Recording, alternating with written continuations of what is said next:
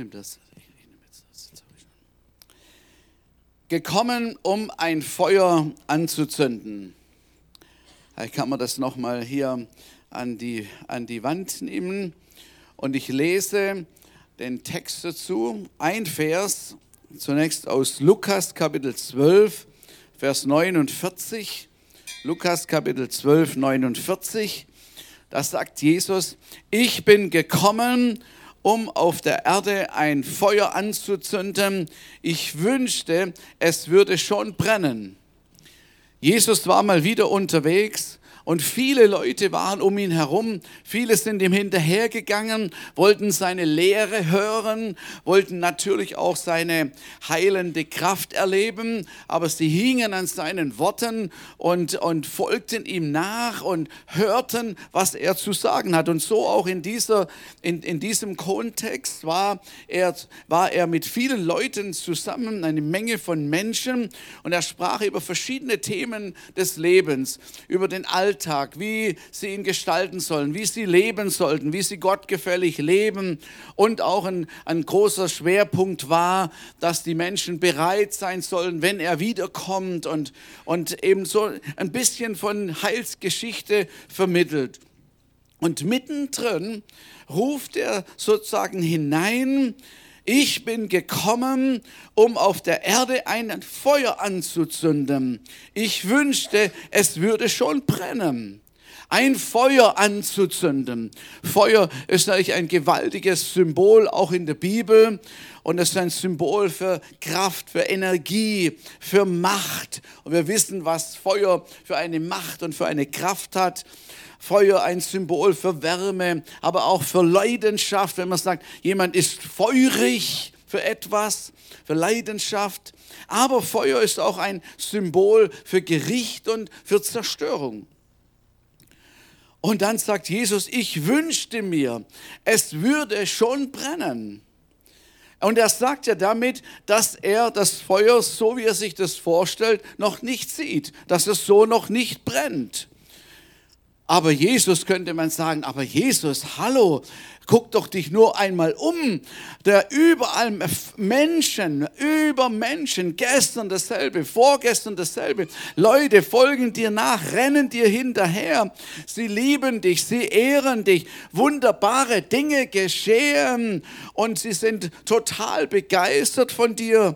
Es hat nie einen populäreren Rabbi gegeben wie dich wenn das kein Feuer ist, und wenn wir da hineinschauen und das sehen würden, würden wir sagen, ja genau, so eine Art von Feuer, wie Jesus das erlebt hat damals, ja das würden wir für uns wünschen, das wäre doch fantastisch.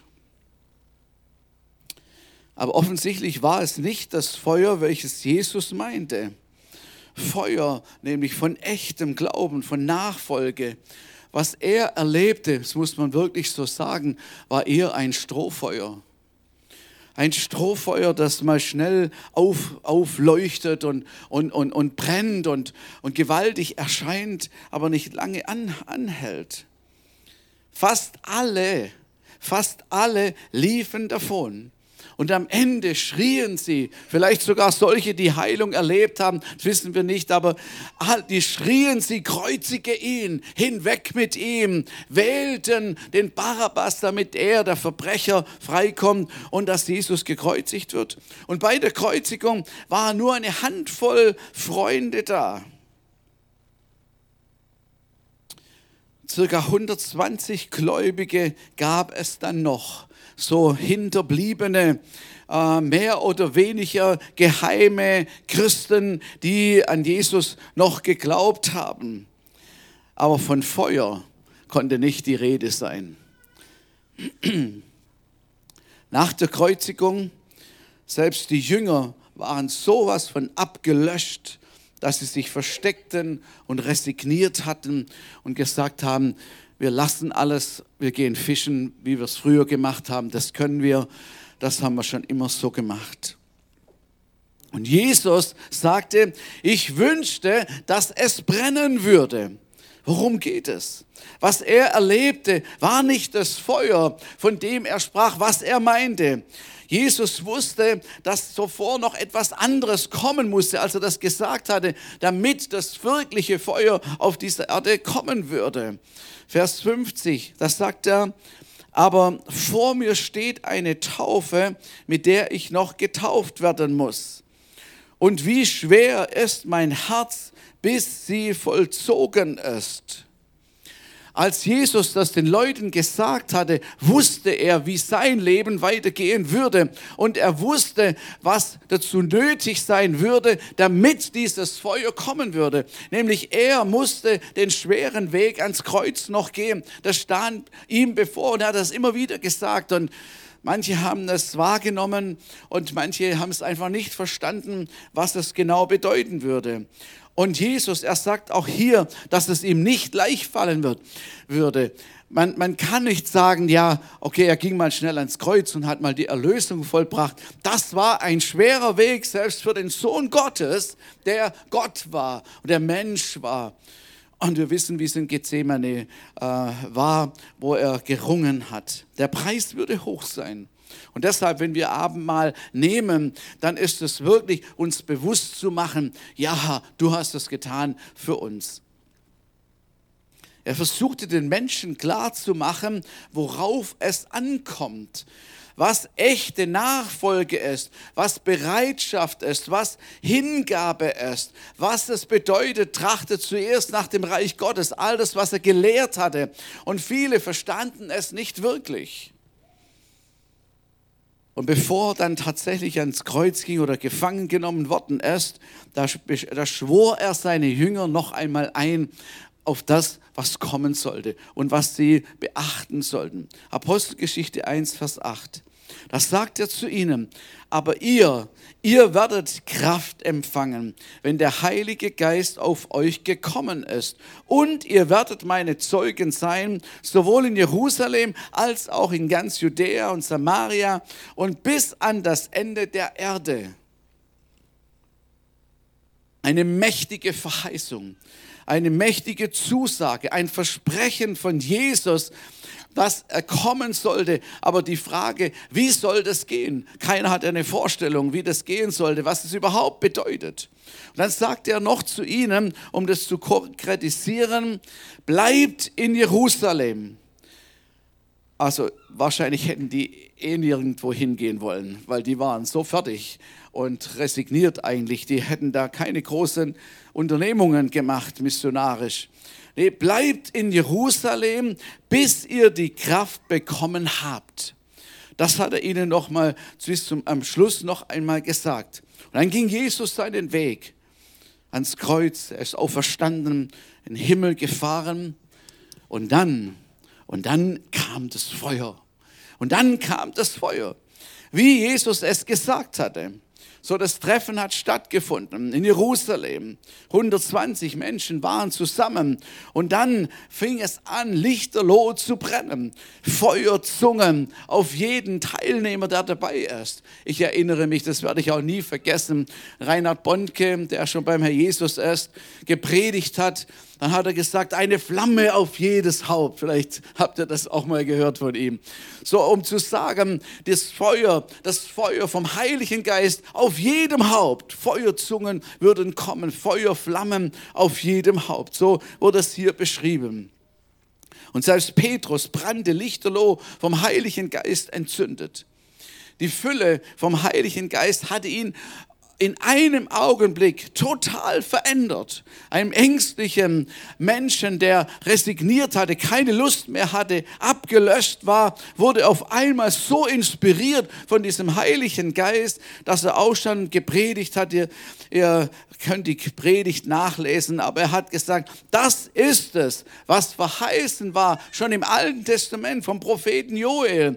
Und was Jesus dann auch gemeint hat, nämlich das Feuer, das ist jetzt da. Und in meinen Worten, das ist das wahre Feuer, von dem die Rede war. Das Feuer des Heiligen Geistes. Und in Apostelgeschichte danach lesen wir, was dieses Feuer des Heiligen Geistes bewirkt hat. Und das ist beachtlich. viele Bekehrungen. Gleich an diesem Tag viele Bekehren, 3000 Männer und die Frauen noch dazu zu rechnen und vielleicht die Kinder, die sich mit entschieden haben. Jedenfalls Tausende von Bekehrungen an diesem Tag nach dieser einfachen, geistgewirkten Predigt. Dann eine riesige Tauffeier also unser Tolensis so hätte Kapazität, dass so etwas sich wiederholen könnte. An verschiedenen Stränden und man kann weit rein. Wow, stellt euch das mal vor. Alles weiß, wenn du da reinschaust. Alles weiß von Tauf, Taufwilligen. Halleluja. So, das, das ist äh, geschehen ganz am Anfang. Und äh, Paulus, äh, äh Petrus, er spricht davon, von dem allem und, und, und erklärt es. Und, ähm, und da haben sie neun Sprachen gesprochen, konnten sie einander verstehen. Und Paulus hat das später das erklärt im 1. Korinther 12 und 14, was es damit sich aufhat. Eine Gebetssprache für jeden Gläubigen. Amen eine Gebetssprache für jeden Gläubigen, nicht für irgendwelche spezielle Dienste oder Berufungen gar, sondern für jeden Gläubigen, damit wir richtig beten können, dass wir verstehen, was sollen wir überhaupt beten, wie sollen wir beten. Es ist so immens stark, das so einzusetzen. Geistesgaben wurden freigesetzt an diesem Tag. Offenbarungen, Kraftgaben, Zeichen und Wunder geschahen, Heilungen, ungewöhnliche Dinge. Und danach war es so, dass, dass die Gemeinde entstanden ist und die Gemeinschaft von Gläubigen eine hohe Qualität an, an Gemeinschaft, an Miteinander. Kleingruppen sind entstanden in den Häusern. Hilfeleistungen war ganz normal. Und alle gaben ihr Bestes. Was ist bloß mit den Menschen passiert? Durch dieses eine Ereignis von dem Heiligen Geist waren sie total verändert und hineingenommen. Und noch etwas kam dazu sie hatten Freude. Freude. Wir, wir, wir singen verschiedene Lieder über Freude. Aber die hatten wirklich Freude. Mit Frohlocken waren sie am Essen und haben Spaß gehabt. Wisst ihr, dass gläubige Christen auch Spaß haben dürfen? Amen. Amen. Wir dürfen uns sogar an, an, an kleinen Dingen erfreuen. Die Bibel sagt, die Freude am Herrn ist eure Stärke. Aber ich glaube, wir dürfen uns auch an, an ganz normalen Dingen erfreuen. Amen. So, und das haben sie, sie haben jetzt was Neues erlebt und Freude war ihnen, in ihnen und haben das zum Ausdruck gebracht. Aber dieser Tag brachte auch Widerstand mit sich. Das hat nicht allen gefallen, wie es immer ist. Ne? Es hat nicht allen gefallen. Die religiösen Leute von damals haben gesagt, so ein Zirkus, was soll hier, was ist hier los? Sind die alle betrunken? So was wollen wir überhaupt gar nicht. Was passiert? Hört auf damit, Schluss. Es hat ihnen nicht gefallen. Es gab Widerstand, es gab äh, Opposition dagegen. Und diese neue Lehre, die da aufkam, wurde ihnen zu gefährlich, weil sie so viele Anhänger plötzlich hatten.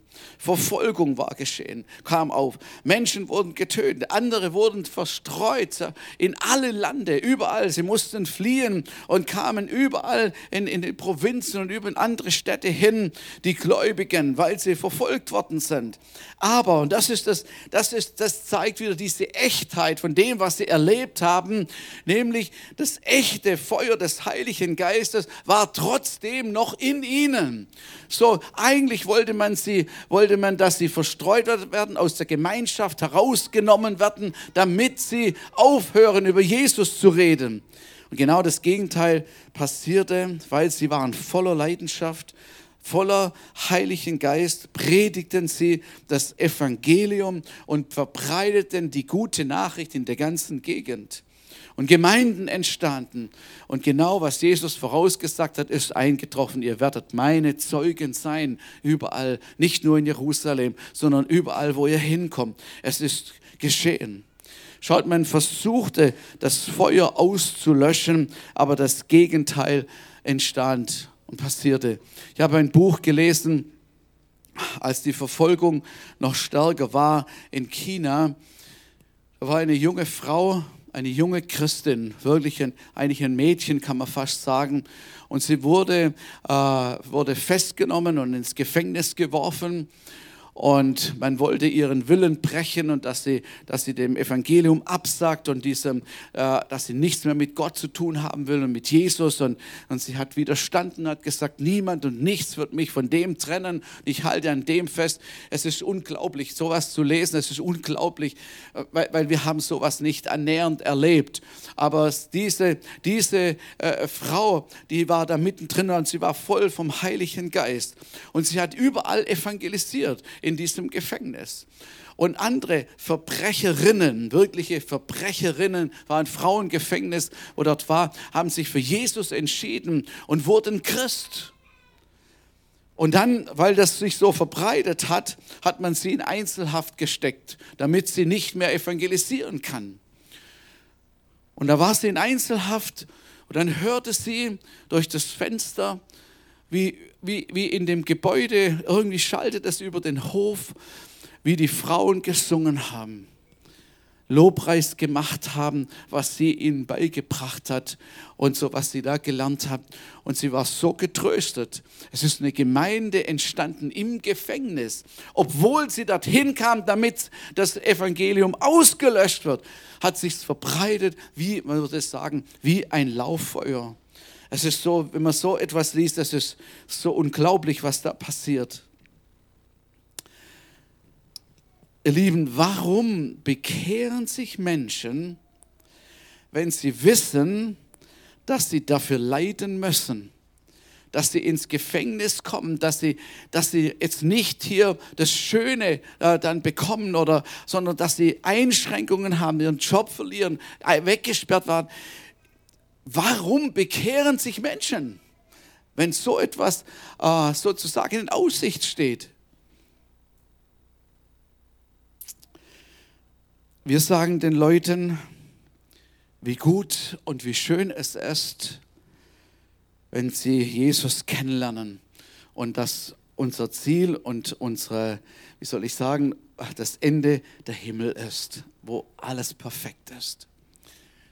Und das stimmt ja, das stimmt ja. Es ist ja auch besser, mit Jesus unterwegs zu sein. Amen. Es ist ja auch besser. Aber wir, wenn wir Jesus und das Leben mit Jesus anpreisen und, und verkündigen und sagen, dann sagen wir, es ist wirklich gut, Jesus nachzufolgen, weil er hilft dir in all deinen Sachen und er ist mit dir und ein Freund an deiner Seite, was alles stimmt. Was würde denn passieren, wenn wir sagen müssten, Leute, bekehrt euch zu Jesus, aber es kann sein, ihr werdet morgen eingesperrt. Und dann gehen die Hände hoch und sagen, ja, ich will Jesus nachfolgen. Mich bringt das fast ein bisschen in Verwirrung, weil das so zwei unterschiedliche, unterschiedliche Dinge sind. Und es ist ähm, fast seltsam, dass in Ländern, wo Verfolgung ist, Erweckliches zu finden ist. Und da, wo die große Freiheit ist, die Leute ablehnen und aussuchen und die meisten sagen, sie möchten es. Ich kann mir es nur so erklären. Ich kann mir es nur so erklären, dass diese Menschen, wenn die eine Entscheidung für Jesus getroffen haben, auch die, die in diesem chinesischen Gefängnis, etwas von diesem, von diesem lebendigen Feuer erlebt haben, das real ist und war, das sie befähigt hat und erkennen ließen, dass es besser ist als alles andere. Besser ist als alles andere. So, aber das zeigt die Kraft vom Evangelium. Und ich glaube, was in unserer Welt, in unserer westlichen Welt, was wir neu erkennen müssen, dass es sowas von wertvoll ist, Jesus nachzufolgen und dass das Allerbeste und das Höchste ist und dass wir uns das wieder neu bewusst machen. Etwas anderes ist passiert, ähm, als, der, als dieses Feuer des Geistes ausgegossen wurde, und zwar Gottesfurcht entstand. Gottesfurcht, das ist eine, eine fast, fast unbekannte Größe geworden. Apostelgeschichte 2, 43. Jedermann in Jerusalem war von einer tiefen Ehrfurcht vor Gott ergriffen und durch die Apostel geschahen zahlreiche Wunder und viele außergewöhnliche Dinge. Man hatte Respekt bekommen vor diesem lebendigen Gott. Man hatte gemerkt, hier ist etwas Starkes, Echtes vorhanden. Ein lebendiger Gott, der, wenn er Nein sagt oder wenn er so macht, dann passiert es. Es ist, wir wissen, wir, oh, er ist so fantastisch, er ist so großartig. Wir ehren ihn, wir haben Respekt vor ihm. Wir, wir, wir erkennen ein bisschen, wie der allmächtige Gott ist. So etwas ist durch, durch äh, Jerusalem gegangen. Und dieses Feuer des Heiligen Geistes, und das ist auch eben das andere, was damit ähm, in Verbindung zu bringen ist, brannte alles weg, was nicht echt ist. Bekanntes, bekannte Geschichte, nur kurz erwähnt, Ananias und Sapphira. Dieses Ehepaar wollte als großmütig, spendenfreudig geehrt werden. Und sie verkaufen ihren Acker und nehmen von dem Geld und bringen es, weil das haben viele gemacht. Sie haben, haben Leute ihren Acker verkauft und haben das Geld gebracht zu den Aposteln und die haben es wieder verteilt, wo es nötig war, um Reich Gottes zu bauen und so. Und, und auch so kamen sie und, äh, und sie wollten geehrt werden dafür, über das, äh, wie großmütig das sie sind. Und, und, ähm, und sie bringen das Geld und sagen, wir haben unseren Acker verkauft. Und hier ist das Geld, lieber Petrus. Möge es zum Reich Gottes Gutes beitragen.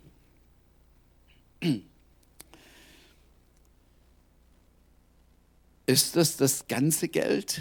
Oh, natürlich. Es ist alles. Es liegt alles vor dir. Aber ihr Lieben, sie konnten Gott und auch Petrus nicht täuschen das Wort der Erkenntnis macht es offenbar, dass die beide übereingekommen waren zu lügen. Die kamen extra damit, damit also jeder den Lohn empfängt sozusagen. Oh, lieber Ananias, wow, coole Sache, Mai, du hast, oh, schreib mal auf die Liste. Und dann kommt Sapphira, wow, ja, ich habe schon gehört von einem Mann, ja, hat schon gebracht. Wunderbar. Oder warum kommen die nicht zusammen? Na, auf jeden Fall, wie auch immer.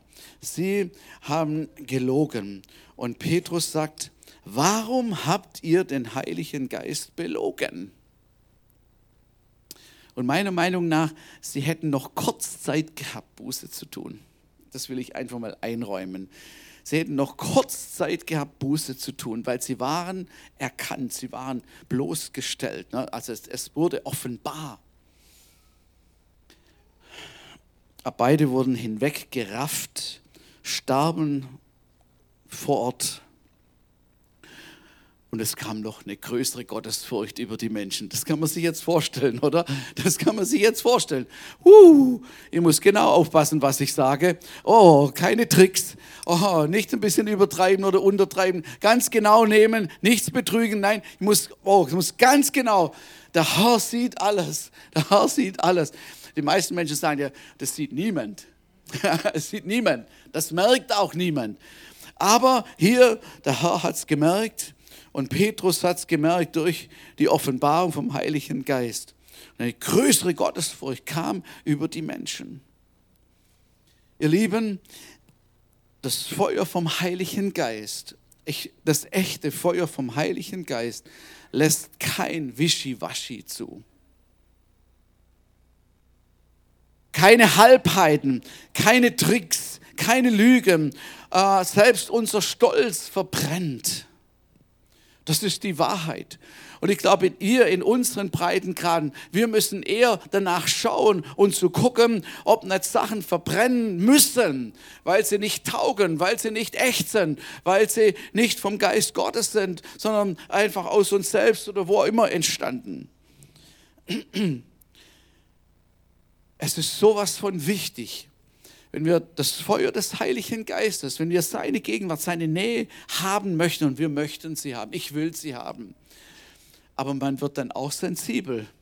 Dann gehen Sachen einfach nicht mehr durch. So, ich hatte mal äh, in einem Grundkurs, da war, haben sich Leute bekehrt gehabt und waren dann im Grundkurs und wir haben so ein bisschen geredet und die haben erzählt.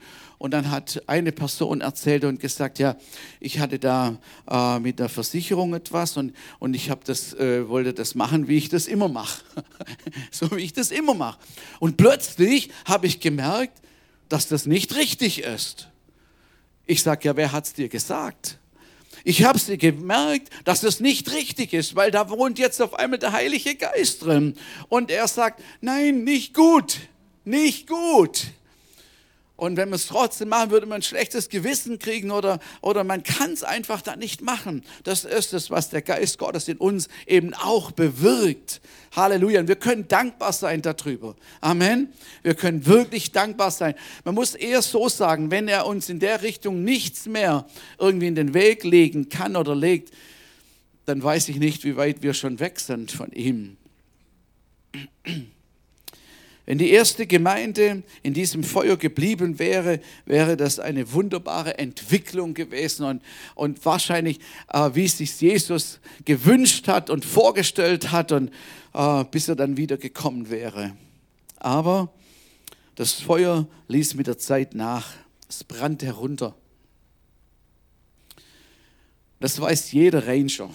Das weiß jeder Ranger, gehört zu den Grundelementen des Rangertums.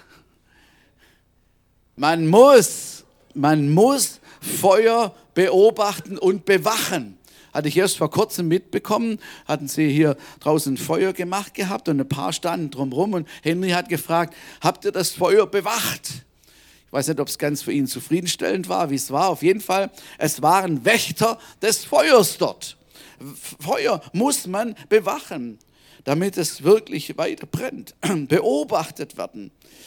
Und Feuer braucht Pflege, damit es einfach auch breiter brennen kann.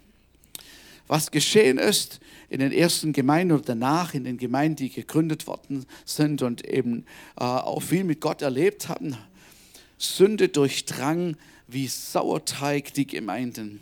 Parteiungen, Spaltungen sind entstanden, Sünden haben sich da breit gemacht.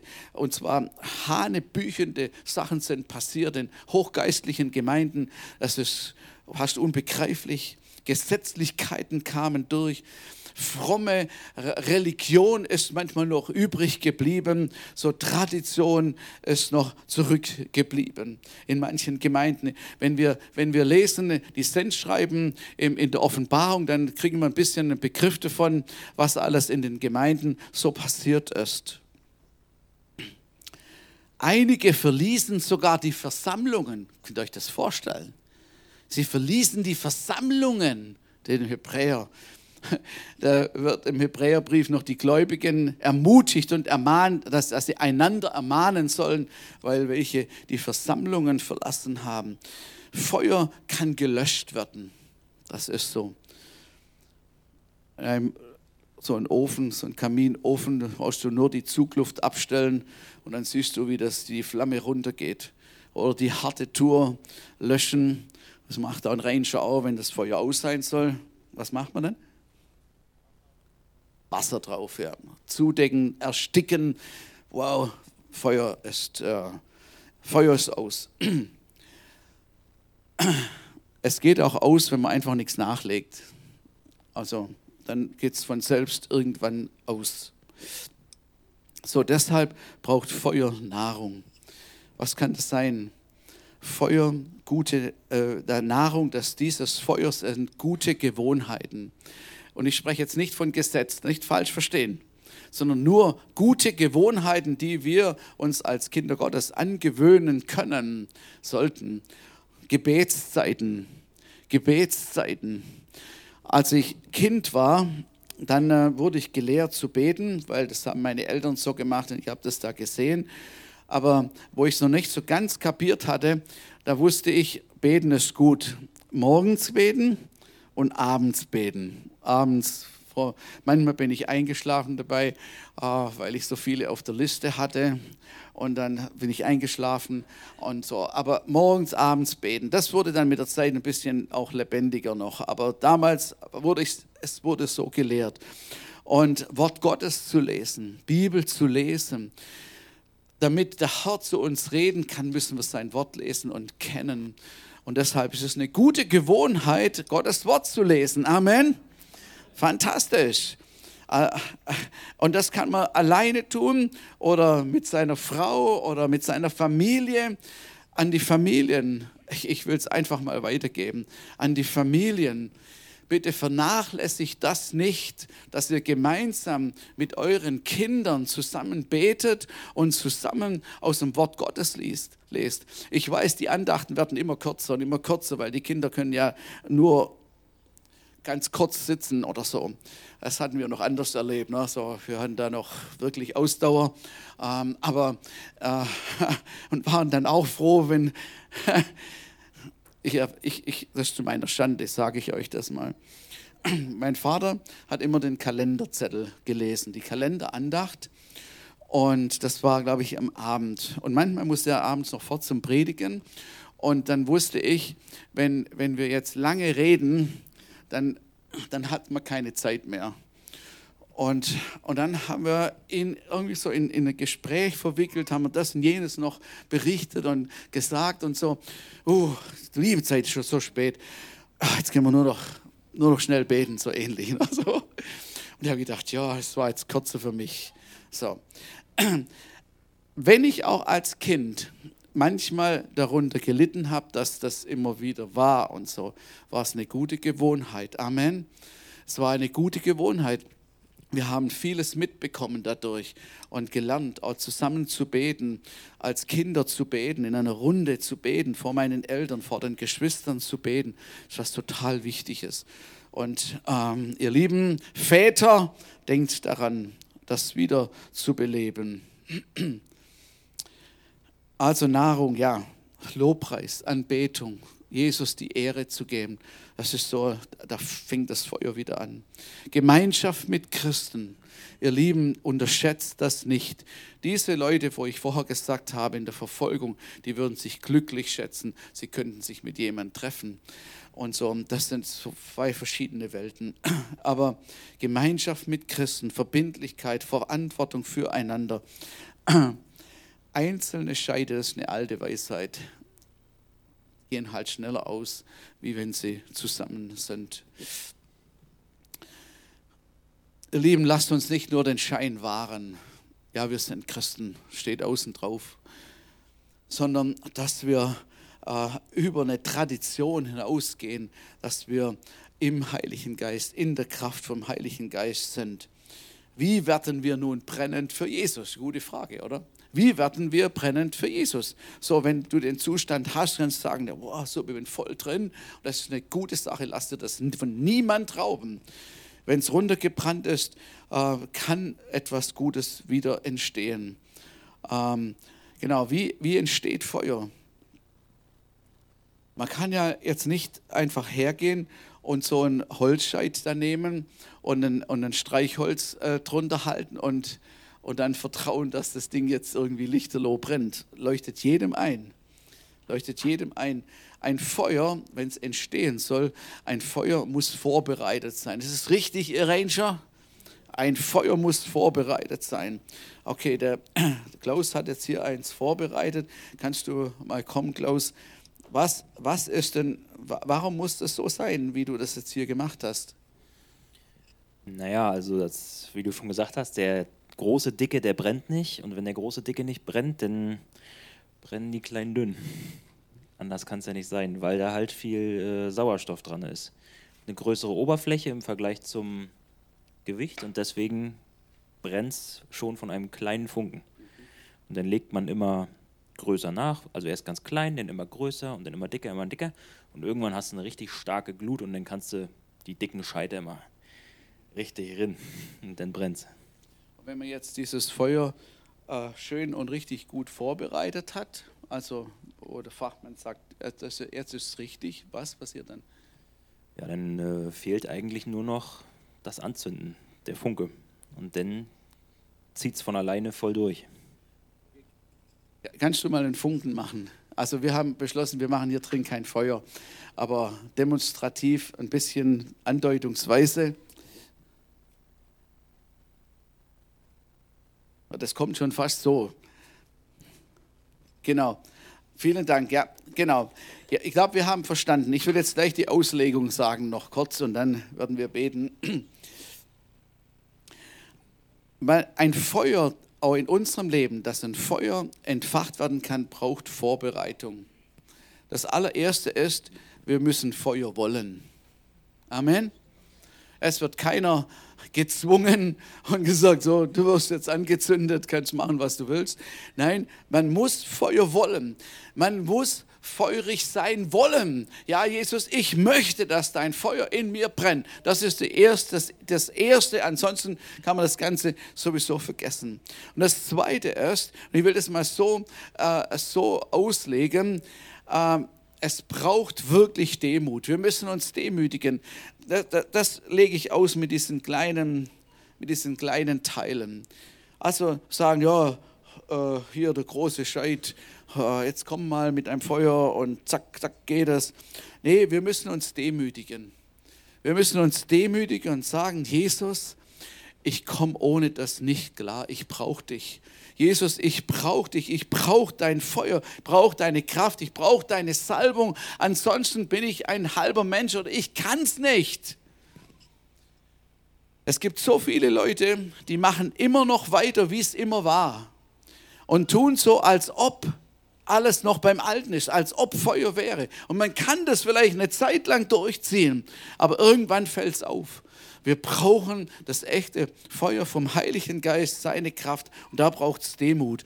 Und das andere ist, das haben wir jetzt hier nicht demonstrieren können, aber wenn hier schon mal ein Feuer gewesen wäre, bevor wir ein neues Feuer machen, muss die Asche weg. Das alte Zeug muss weg. Amen. Das macht man in jedem Ofen so, den man neu entzündet, geht die, muss man die Asche rausholen und sauber machen, damit es wieder nachher auch neu entfacht werden kann. Und das ist genau das, was ich vorher sagte. Ähm, wir müssen da, wo es nötig ist, Buße tun und sagen, Herr, vergib mir, ich war verkehrt, ich habe dies und jenes zugelassen in meinem Leben, ich habe nicht in Reinheit das so gemacht. Ich bitte dich, vergib mir und reinige du mich. Und im Abendmahl haben wir es bekannt, dass, dass das Blut von Jesus uns reinigt von aller Sünde. Amen. Aber nicht automatisch. Nicht automatisch, sondern wir kommen zu ihm. Die Bibel sagt, wer seine Schuld bekennt. Das heißt, ich habe es erkannt, dass etwas nicht richtig ist. Bekennt und so. Dann ist er treu und gerecht und vergibt. Und das ist ein ganz wichtiger Aspekt, ihr Lieben. Ist ein ganz wichtiger Aspekt. Ich kann mich erinnern, in meiner Jugendzeit, da habe ich von einer Freizeit zur anderen gelebt. Da hatten wir eine Freizeit und da sind wir aufgepowert worden, da haben wir starke Sachen erlebt und dann hat es vielleicht, dann ist es wieder ausgelaufen, bis wir mal wieder so etwas haben. Das muss nicht sein, sondern wir können immer an der Quelle von Jesus sein. Und wenn etwas dazwischen gekommen ist, dann sollten wir Buße tun und sagen, Jesus, vergib mir. Amen. Und das sage ich wirklich mit aller Ernsthaftigkeit. Ansonsten wird sich kein Feuer entzünden. Das wird äh, schon von vornherein erstickt. Und das Letzte ist, mit offenem Herzen zu Jesus zu kommen und zum Heiligen Geist zu kommen und zu sagen, entzünde mich, füll mich neu. Und das ist auch ein Akt der Demut. Das ist auch ein Akt der Demut. Manche Leute kommen nicht zum Gebet nach vorne, weil sie denken, die anderen denken, ich habe es so nötig. Demut wäre, das ist mir wurscht, egal, was jemand denkt. Amen. Sondern ich brauche das von Gott und ich brauche eine Berührung von Gott. Manchmal passiert es einfach, wenn wir alleine vor Jesus sind. Und wenn du der Typ bist, dann ist das super Sache. Komm zu Jesus und streck dich aus und sag, Jesus, reinige mich von aller Schuld. Und Jesus, ich brauche dieses Feuer neu. Ich will neu entzündet werden. Komm du jetzt und dann sagst du nichts mehr und du bist einfach nur vom Herrn. Da gibt es vielleicht andere, und mir geht es eigentlich da eher so, dass ich denke, ich brauche eine Hand auf meinem Kopf von jemand. Jemand, der für mich betet. Jemand, der irgendwie wie so ein Kontaktpunkt vom Himmel ist und wo dann etwas spricht und sagt, komm Geist Gottes, fülle ihn neu, ergreife du ihn oder irgendwas. Da wollen wir heute Morgen auch dafür Gelegenheit geben, dass wir füreinander beten, dass wir einander dienen. Petrus hat gesagt, was jetzt an Pfingsten da passiert ist, das gilt euch und euren Kindern.